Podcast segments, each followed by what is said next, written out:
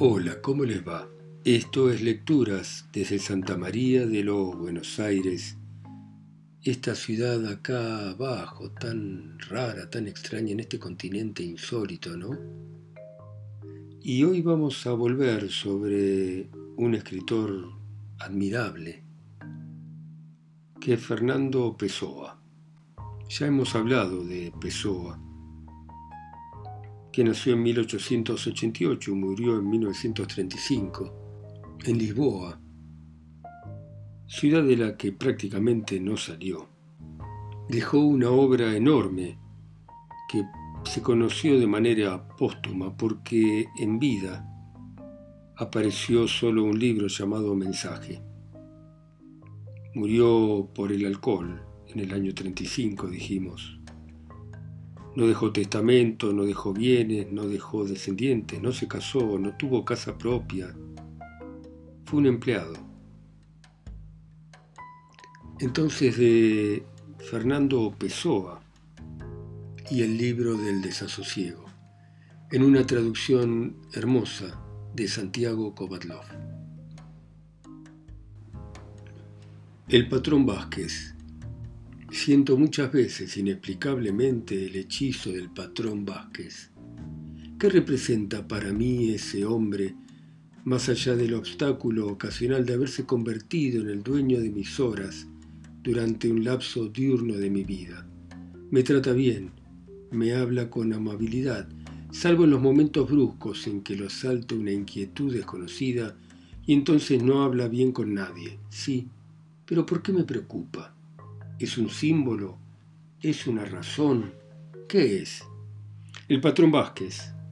Lo evoco desde el futuro con la nostalgia que sé que de sentir entonces.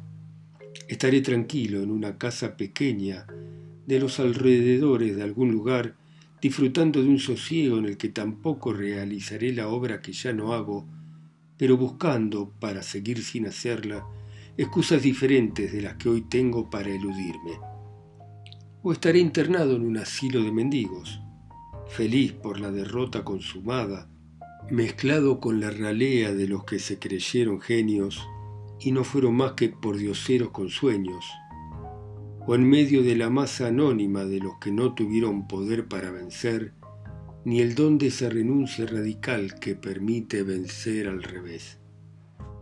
Sea cual fuere el lugar donde esté, recordaré con nostalgia al patrón Vázquez, el local de la Rúa dos Dobradores y la monotonía de la vida cotidiana será para mí como el recuerdo de los amores que no me fueron dados o el de los triunfos que no habrían de ser míos. El patrón Vázquez, lo veo hoy desde allí como lo veo hoy desde aquí mismo, estatura media, entrado en carnes, ordinario en sus afectos y en sus limitaciones, franco y astuto, brusco y afable. Jefe no solo por su dinero, sino en el modo de sus manos lentas y velludas, con venas que sobresalen como pequeños músculos coloridos, el pescuezo lleno sin ser gordo, las mejillas subidas de tono y al unísono tensas bajo la barba oscura y siempre impecable. Lo veo, veo sus gestos vagos y enérgicos, sus ojos rumiando hacia adentro cosas de afuera. Acuso su molestia cuando por algo no le agrado y mi alma se alegra con su sonrisa, una sonrisa amplia y humana como el aplauso de una multitud. Quizá se deba al hecho de que no tengo cerca ninguna figura de más relieve que la del patrón Vázquez, pero lo cierto es que muchas veces esa figura común y hasta ordinaria se enmaraña en mi inteligencia y me distrae de mí. Creo que es un símbolo. Creo, o casi creo, que en alguna parte, en una vida remota, ese hombre fue en mi vida algo más importante que eso que hoy es. Ahora entiendo. El patrón Vázquez es la vida, la vida monótona y necesaria, demandante e ignorada este hombre banal representa la banalidad de la vida. Él es todo para mí porque es lo de afuera y porque la vida para mí es solamente lo de afuera. Y si la oficina de la Rúa dos Douradores representa para mí la vida, Este segundo piso donde resido también en la Rúa dos Douradores representa para mí el arte, sí. El arte habita en la misma calle que la vida, pero en un lugar diferente. El arte que alivia de la vida sin aliviar del vivir, que es tan monótono como la vida misma. Pero que lo es en otro lugar, sí. Esta rúa dos douradores abarca para mí todo el sentido de las cosas, la solución de todos los enigmas, salvo el hecho de que existan enigmas, que es lo que no puede tener solución. 10. Así soy, frívolo y sensible, capaz de impulsos violentos y absorbentes, malos y buenos, viles y nobles, pero nunca de un sentimiento que subsista, nunca de una emoción que perdure y se consustancie con el alma. Todo en mí es esta tendencia a ser de inmediato otra cosa, una impaciencia del alma ante sí misma, como ante un niño cargoso, un desasosiego siempre creciente y siempre igual todo me interesa y nada me atrapa. Presto atención a todo, siempre soñando. Fijo los mínimos gestos faciales de aquel con quien hablo. Recopilo las entonaciones exactas de cada cosa que expresamente dice. Pero al oírlo no lo escucho, estoy pensando en otra cosa, y lo que menos aprendí de la charla fue la noción de lo que en ella se dijo, tanto por mi parte como por parte de aquel con quien hablé.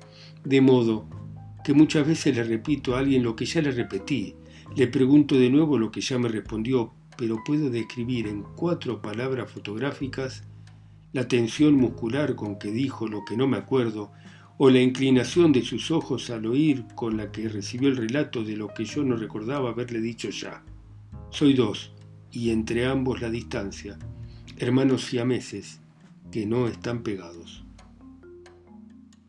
11. Letanía. Nosotros nunca nos realizamos. Somos dos abismos, un pozo contemplando el cielo. 12. Envidio, aunque no sé si envidio, a aquellos de quienes se puede escribir una biografía o que pueden escribir sobre sí mismos.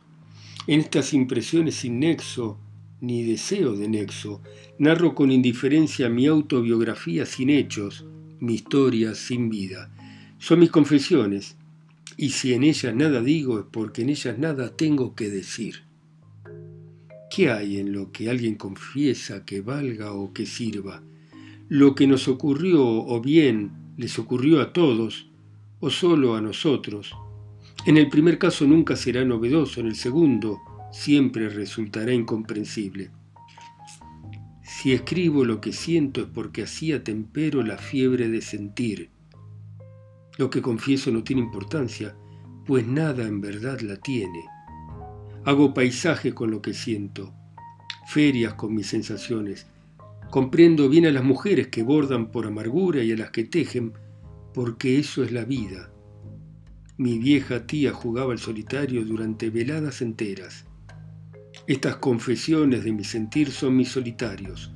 No las interpreto como quien recurre a las cartas para conocer el destino no las ausculto porque en los solitarios las cartas no tienen ningún valor. Como se desenreda una madeja multicolor, así me desenredo a mí mismo, o hago conmigo figuras de hilo como las que se tejen con un ovillo desplegado entre los dedos estirados y pasan luego de un niño a otro. Solo me empeño en que el pulgar no estropee el lazo que la sustenta. Después doy vuelta la mano y la imagen cambia y vuelvo a empezar. Vivir es surcir con un propósito que no es nuestro, sino de los otros. Pero al hacerlo, el pensamiento es libre, y todos los príncipes encantados pueden pasear por sus parques entre zambullida y zambullida de la aguja de marfil de pico invertido. Crochet de las cosas, intervalo, nada. Por lo demás, ¿con qué de mí puedo contar? Con la acuidad horrible de las sensaciones y la comprensión profunda de estar sintiendo con una inteligencia apta para destruirme y un don para la ensoñación que se desvive por entretenerme, con una voluntad muerta y una reflexión que la mece como a un hijo vivo. Sí, Crochet. 13. La miseria de mi condición no se ve afectada por estas palabras que y con las que formo poco a poco mi libro casual y meditado. Subsisto nulo en el fondo de toda expresión, como un polvo insoluble en el fondo de un vaso del que solo se bebió el agua. Escribo mi literatura como encolumno mis asientos comerciales en la oficina, con cuidado e indiferencia ante el vasto cielo estrellado y el enigma de muchas almas, la noche del abismo incógnito y el llanto por no comprender nada, ante todo esto, lo que escribo como auxiliar de teneduría y lo que escribo en este papel del alma son cosas igualmente restringidas a la rúa dos dobradores que, poco y nada, tienen que ver con los grandes espacios opulentos del universo. Todo esto es sueño y fantasmagoría, y poco importa que el sueño sea prosa de buen porte o asientos comerciales. ¿Por qué ha de ser mejor soñar con princesas que soñar con la puerta de entrada a la oficina? Todo lo que sabemos no es más que impresión nuestra y todo lo que somos es una impresión ajena, melodrama nuestro que, sintiéndonos, nos constituimos en nuestros propios espectadores activos, en nuestros dioses, con la venia del municipio para hacerlo. 14. Saber que será mala la obra que nunca estará acabada, peor, empero que ella, será la que nunca se empieza a escribir. La que se inicia queda, al menos iniciada. Será pobre pero real como la planta mezquina en la maceta única de mi vecina inválida. Esa planta es su alegría y a veces también la mía. Lo que escribo, aun sabiendo que es malo, puede sin embargo dar un momento de distracción de lo peor a uno u otro espíritu apenado o triste. Eso me basta o no me basta, pero de algún modo sirve y así es toda la vida. Un hastío que incluye solo el anticipio de más hastío, la pena ya sentida de sentir mañana pena por la pena sentida hoy. Grandes marañas sin utilidad y sin verdad, grandes marañas, donde encogido en un banco, de espera de la estación terminal, mi desprecio duerme bajo el abrigo de mi desaliento. El mundo de imágenes soñadas del que asimismo están compuestos mi conocimiento y mi vida. En nada me pesa o en mí dura sin peso el escrúpulo de la hora presente. Tengo hambre de la extensión total del tiempo y quiero ser yo sin condiciones. 15. Conquisté palmo a palmo el terreno interior que nació mío Demandé metro a metro el pantano en que me inmovilicé nulo. Parí mi ser infinito, pero me arranqué a golpes de mí. 16. Devaneo entre Casqué y Lisboa. Fui a pagar a Casqué una cuota del patrón Vázquez de una casa que tiene en Estoril. Disfruté por anticipado el placer de viajar, una hora hacia allí, otra hacia aquí, viendo los aspectos siempre cambiantes del gran río y de su salida al océano. Pero cuando de hecho viajaba, me perdí a la ida en meditaciones abstractas, mirando sin ver los paisajes acuáticos que antes de salir me alegraba pensar que volvería a ver, y a la vuelta me perdí tratando de fijar esas sensaciones. Sería incapaz de describir cualquier pormenor del viaje, un fragmento cualquiera, por mínimo que fuere, de lo visible. De modo que, si me hice de estas páginas fue por olvido y contradicción, no sé si eso es mejor o peor que su contrario, que por lo demás ignoro que puede ser. El tren aminora su marcha. Ya estamos en Cade Sodré. Llegué a Lisboa, pero no a una conclusión. 17. Ya es hora tal vez de que me empeñe en mirar al menos una vez mi vida. Me veo en medio de un desierto inmenso, digo de lo que ayer literalmente fui, Trato de explicarme a mí mismo cómo llegué hasta acá. 18. Encaro serenamente, sin otra cosa en el alma que lo que pueda representar una sonrisa, al cerrárseme siempre la vida en esta rúa de los dobradores, en esta oficina, en esta atmósfera de esta gente. Contar con lo necesario para comer y beber y tener donde vivir y ese poco de espacio libre en el tiempo para soñar, escribir, dormir ¿Qué más puedo yo pedir a los dioses o esperar del destino? Tuve grandes ambiciones y amplios sueños, pero sueños así también los tuvo el joven changador o la costurera, porque sueños así los tienen todos. Los que no todos tienen es fuerza para realizarlos o un destino que se avenga a dar su apoyo. En sueños soy igual al joven changador o a la costurera. Solo me distingue de ellos el saber escribir. Sí, es un acto, una realidad mía que me distingue de ellos. En el alma, en cambio, soy igual al changador o a la costurera. Bien sé que hay islas al sur y grandes pasiones cosmopolitas y... Si yo tuviese el mundo en un puño lo cambiaba, estoy seguro, por un boleto a la Rúa dos Douradores. Tal vez mi destino eterno sea el de ser auxiliar de tenedor de libros, y la poesía o la literatura una mariposa que, posándose en mi cabeza, me vuelva tanto más ridículo cuanto mayor fuere su propia belleza. Sentiré nostalgia de Moreira, pero ¿qué es la nostalgia frente a las grandes ascensiones? Sé bien que el día en que yo sea tenedor de libros de la firma Vázquez y compañía, será uno de los grandes días de mi vida. Lo sé, con una antelación amarga e irónica, pero lo sé también con la ventaja intelectual de la certeza. 19. A la entrada de la playa a orillas del mar, entre la espesura y los médanos de la costa, subía, desde la incerteza del abismo nulo, la inconstancia viva del deseo. No habría que elegir entre trigos y tantos, y la distancia proseguía entre cipreses.